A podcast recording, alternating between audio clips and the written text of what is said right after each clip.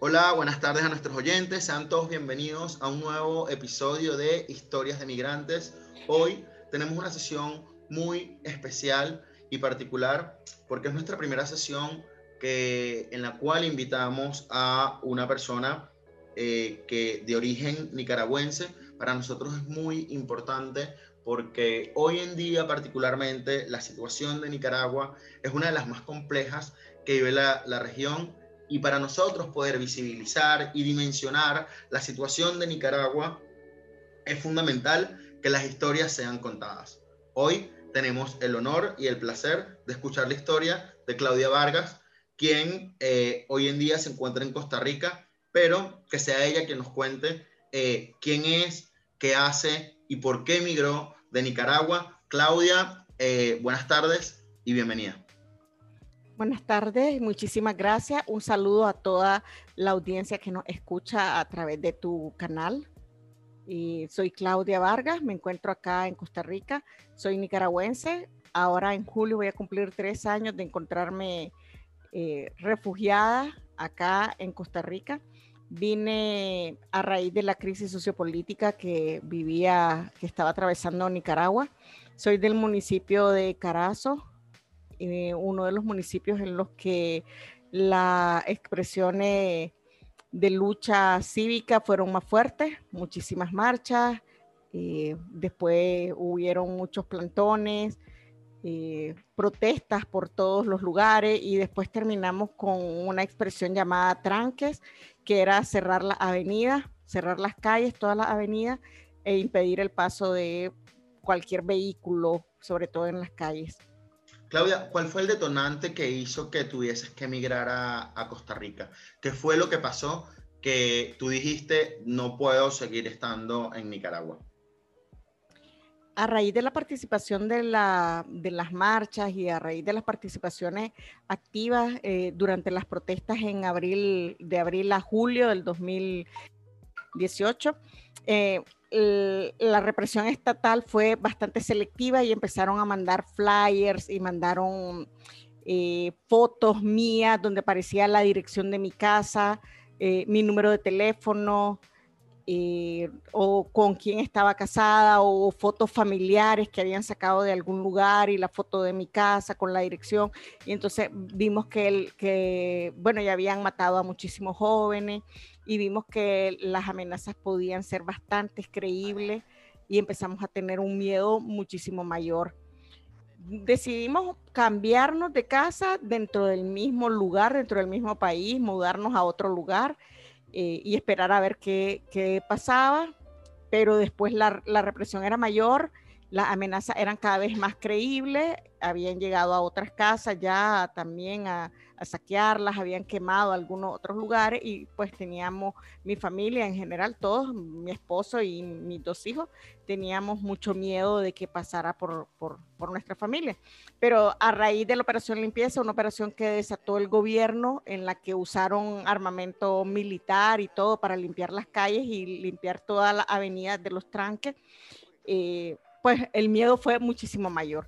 Después de la operación limpieza, eh, yo ya no estaba en mi casa y la policía allanó mi casa sin orden de, de, captura, sin absolutamente nada. Ellos llegaron a mi casa, rompieron, lo, rompieron las cerraduras, rompieron todo, entraron, se llevaron un montón de, de cosas, robaron, prácticamente robaron la casa, robaron todo lo que era electrodomésticos, todo lo que era electrónico, todo lo que tenía que ver con computaciones y redes y ya pues nosotros dijimos definitivamente tenemos que irnos del país, ya donde estábamos también poníamos en peligro, nuestros amigos ya se sentían un poco inseguros y decidimos que pues teníamos que salir y emprendimos ese viaje hacia Costa Rica.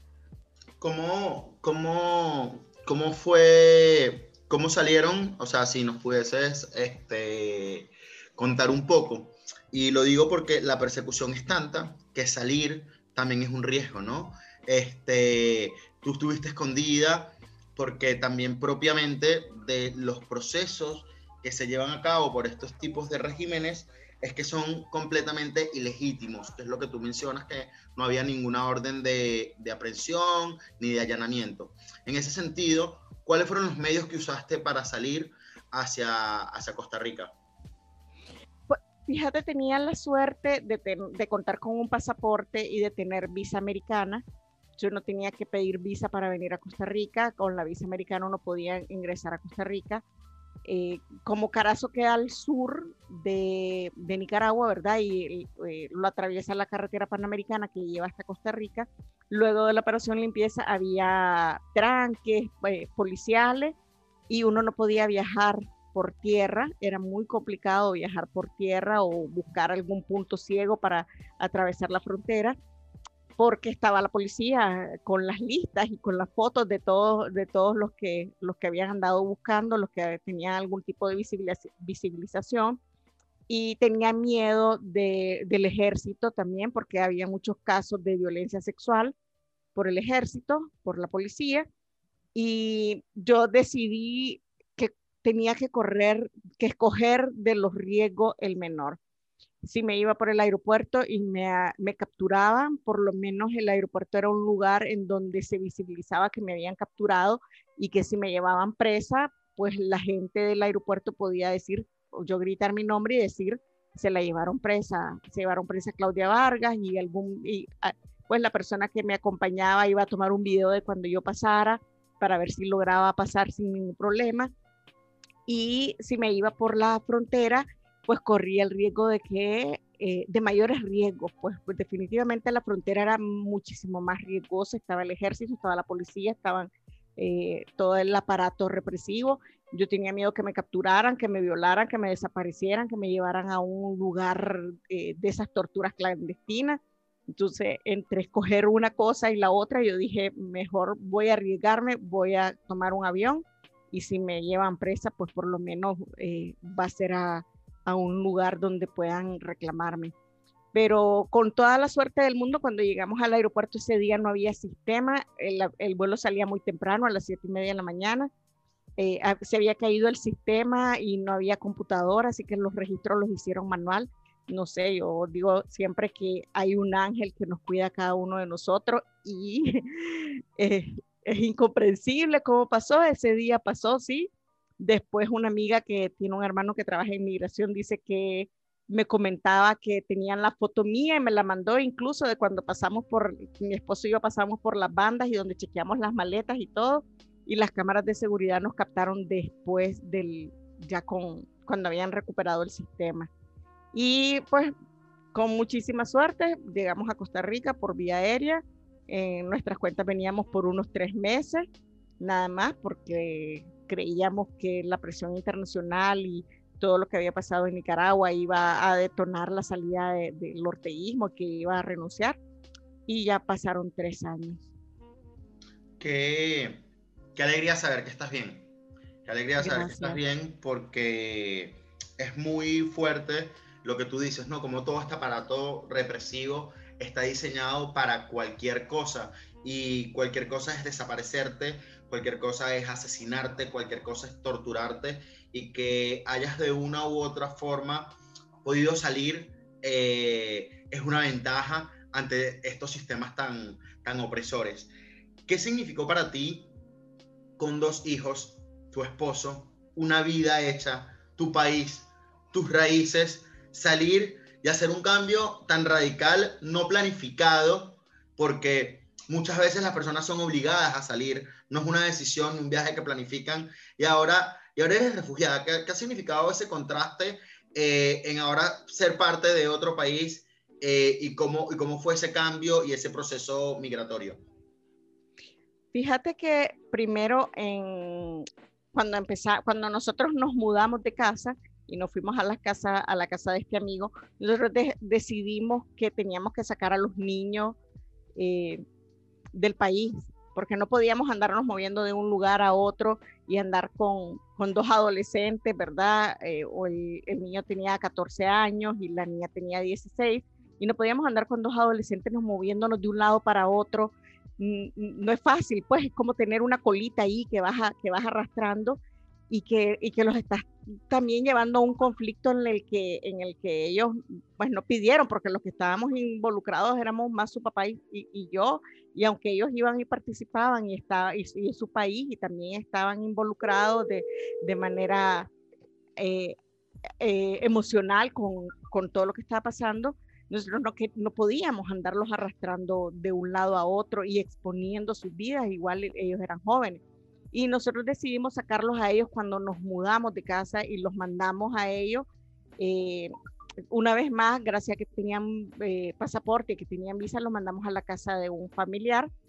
Eh, recuerdo esos días fueron terribles, terribles. La, la, la, separación de la familia es una de las cosas más duras, sobre todo, ¿verdad? Que uno no, no imagina que a la noche a la mañana te vas a separar de tus hijos y que los vas a mandar en medio de un contexto tan violento salir y, atravesar todo el país para ir hasta el aeropuerto. Estaba todo trancado, todo cerrado. El día que salimos del aeropuerto, ese día tuvimos que dormir en un hotel en Managua porque ellos salían al día siguiente en la mañanita muy temprano.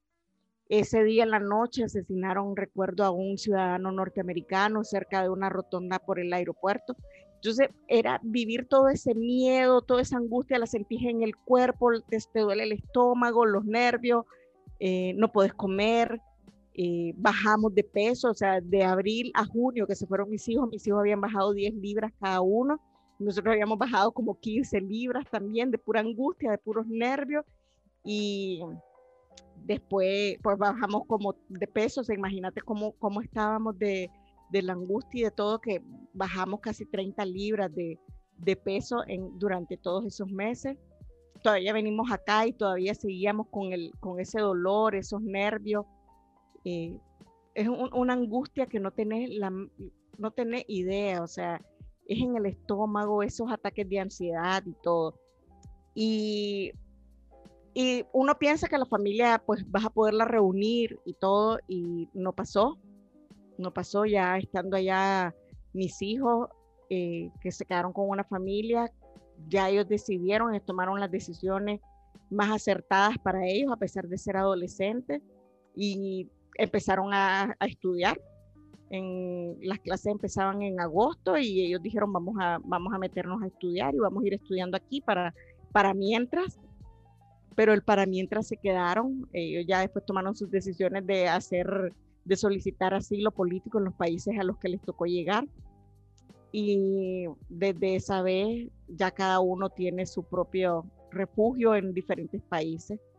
Nos hemos vuelto a ver, ¿verdad? Pero así como muy de vacaciones, vamos, volvemos o, o alguno de ellos viene, pero ya definitivamente cada uno tomó su, su, ellos tomaron su decisión, ¿verdad? Muy, muy valientemente porque nosotros la decisión no la tomamos nosotros.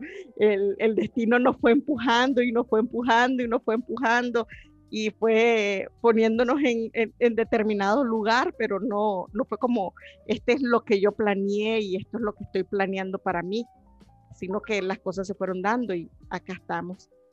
Qué, qué, valiente tus, qué valiente tus hijos y quisiera retomar una, una pregunta porque ahorita me comentabas todo este proceso de salir, cómo te sentías, cómo, y, no podía no imaginarme toda la tensión en el contexto. ¿Qué pasa luego de que pisas otro territorio y dices, ok, tengo que comenzar una nueva vida? O sea, laboralmente, este, me dices que tienes condición de refugio, o sea, tuviste, has tenido que vivir en estos tres años, según entiendo, eh, diferentes procesos. ¿Qué, qué, qué pasa ahí de decir, eh, ya más nunca puedo volver a Nicaragua, eh, el país que me vio crecer. Fíjate que en cuanto venimos, pues nos tomó un tiempo hacer la cita de solicitud de refugio, porque igual nosotros pensábamos que regresábamos pronto, pero ya después cuando fuimos viendo que la situación no iba mejorando en, Nicaragua y que no iba a mejorar, ¿verdad? Entonces, eh, mi esposo y yo tomamos la decisión de hacer la solicitud de refugio tuvimos muchísima suerte. Fíjate que tuvimos muchísima suerte. Para empezar, tú, pasamos por procesos de acompañamiento psicosocial que nos ayudaron un montón.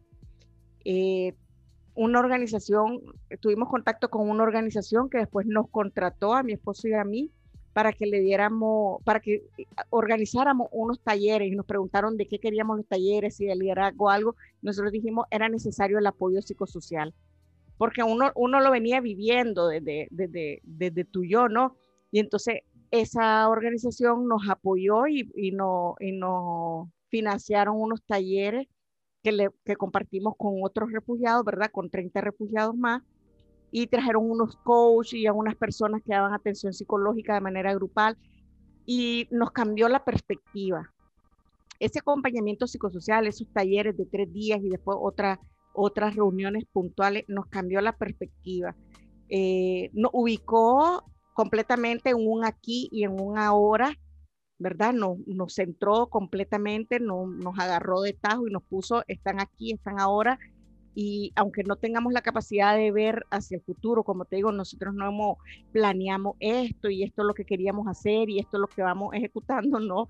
Eh, pero nos hizo por lo menos estar un poco, un poco más centrados para tomar decisiones con la cabeza un poco más fría. Y fue a raíz de esos talleres que nosotros logramos hacer la solicitud de refugio.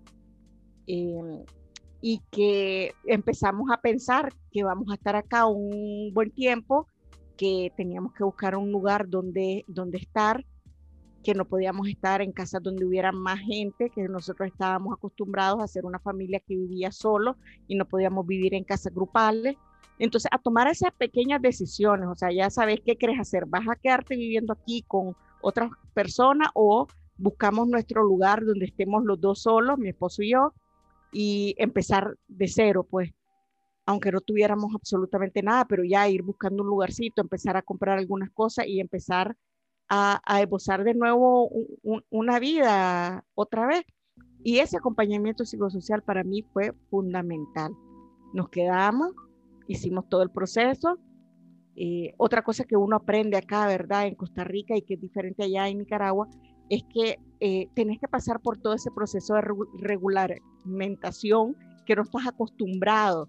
Papeles, a recoger todos tus papeles, a recoger toda la evidencia, a prepararte para todo ese proceso que, iba a llegar un año después. Nos dieron la cita a nosotros de elegibilidad y empezás a, estoy aquí, ya mis hijos están tomando sus decisiones también, o sea, ellos están siendo más valientes que yo, eh, entonces yo también tengo que mostrarme un poquito más valiente porque ya y ellos digo, voy a, voy a hacer la escuela aquí, yo voy a hacer mi solicitud y aquí me voy a quedar. Mi hija voló de, de Estados Unidos hasta Bolivia para irse a vivir con su hermana mayor que vivía en Bolivia. Mi hijo se quedó en California, en Estados Unidos. Y te estoy diciendo, o sea, toda la vida habíamos vivido juntos toda la vida habíamos vivido juntos y ninguno de los dos se puso ni llorón, ni no yo quiero volver con mi mami o yo me quiero quedar con mi papá, absolutamente nada. Tomaron decisiones súper, súper maduras y súper valientes y se fueron. Y yo también dije, yo tengo que tomar mis decisiones de manera adulta y de manera valiente también. Y así nos fuimos quedando. Yo, fíjate que yo no busqué trabajo acá en Costa Rica esa es otra cosa de las que te digo que tuve muchísima suerte y que el destino, no sé, una, una gran estrella. Eh, y a mí me ofrecieron trabajo acá en la Fundación Arias.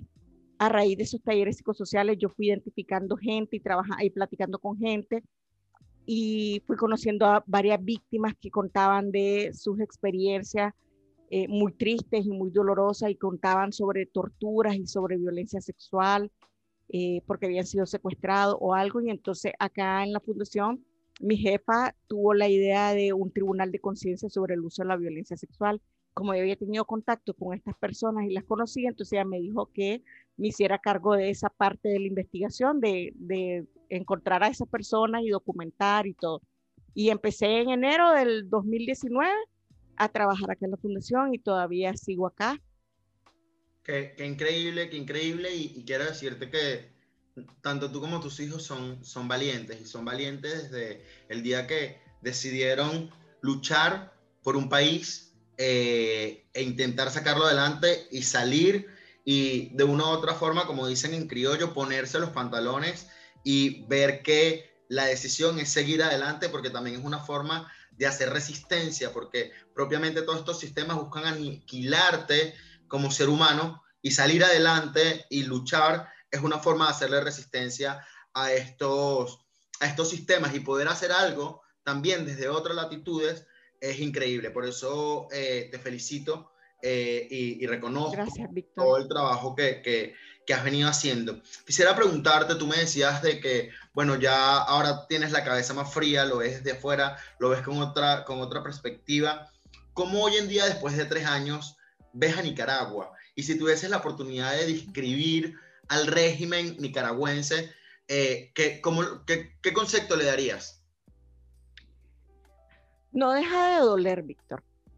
Siempre, ¿verdad? Siempre duele. Además que una vez más tuve la suerte de trabajar acá en la Fundación Aria y trabajar el tema de Nicaragua y e, ejecutar proyectos o eh, proyectos o cosas que se trabajan con el tema con el tema de Nicaragua con población refugiada eh, el tema político estarlo trabajando desde acá. Entonces el vínculo con Nicaragua no está roto de ninguna manera está completamente vigente está eh, en carne viva por completo, porque se trabaja con, además con esa población extremadamente vulnerable, se trabaja con, con víctimas de la represión directa que estuvieron presas, que fueron secuestrados, pero también con refugiados como yo, que eh, estamos acá y entonces he, tenido esa oportunidad, esa suerte de estar siempre vinculada y de poder estar haciendo algo eh, desde, desde ese activismo, desde el trabajo también. Fíjate que la situación en Nicaragua, se, ¿cómo se describe? No hay palabras. No hay palabras. Desde la, desde la represión estatal, ¿verdad? Que se mantiene y que uno a veces piensa que ya lo inventaron todo y que no hay la más mínima, o sea, ya no hay más nada que puedan hacer, decimos. Y de repente encontraron una forma más de reprimir, una forma más de, de hacer daño.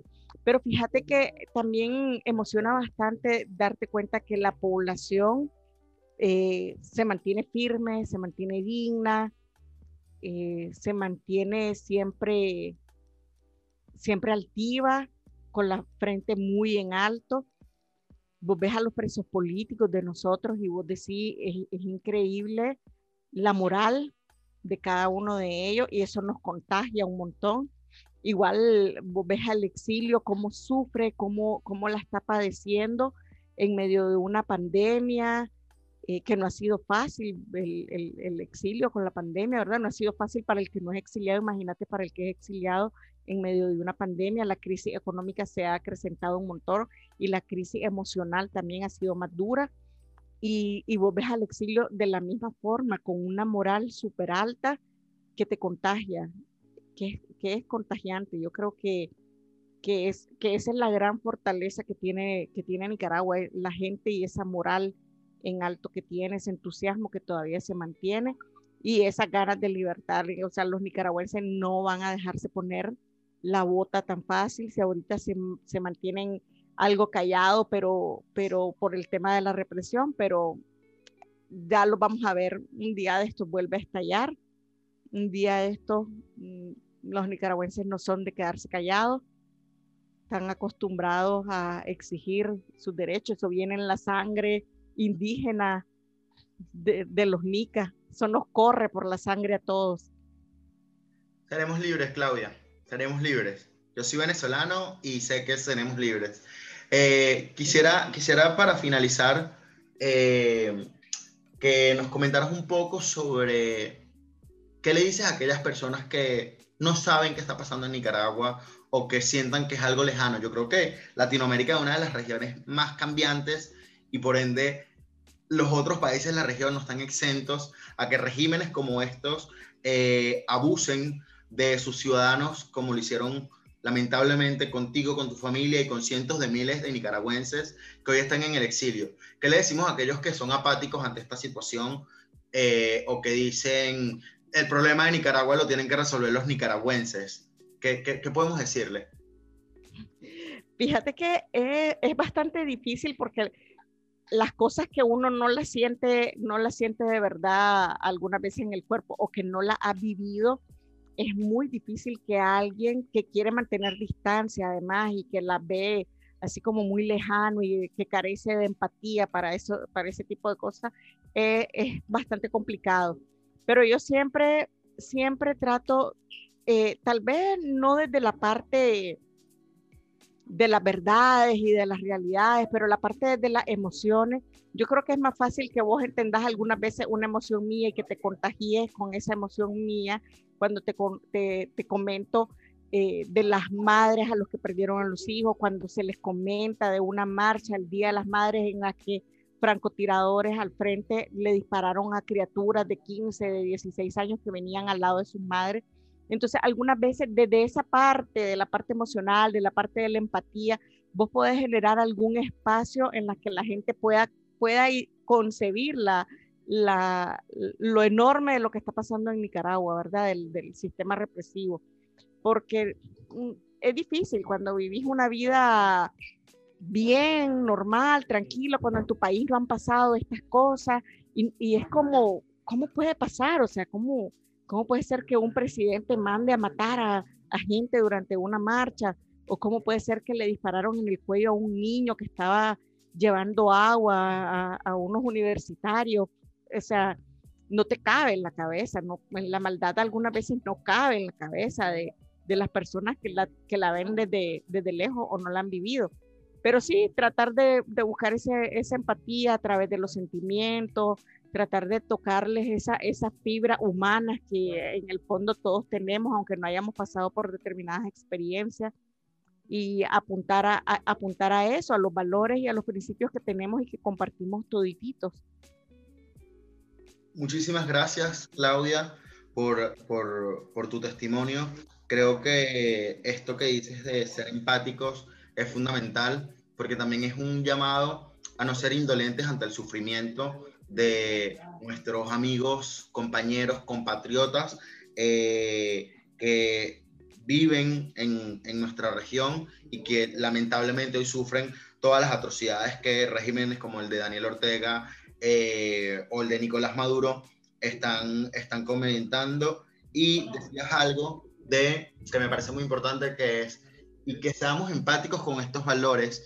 Y yo aquí quiero recalcar que el valor, y, tú, lo, tú lo mencionaste, por el que más luchamos es por ese sentido de libertad que no queremos que nos arrebaten. Así que gracias, infinitas gracias Claudia, le mando un fuerte abrazo a los valientes de tus hijos, a tu esposo, son una familia ejemplar de las familias que luchan por un mejor, por un mejor país y espero que nuestra próxima conversación sea con una Nicaragua en libertad. Ojalá, Víctor, ojalá, y con una Venezuela también, ¿verdad? Que soplen nuevos aires de libertad por estos, por estos lados, por estos países. Eh, gracias, Víctor, un saludo a toditita la, la audiencia y gracias por escuchar, gracias por visibilizar estas historias también. Muchas gracias a ti. Esto fue un nuevo episodio de Historias de Migrantes y nos estaremos viendo en una próxima edición.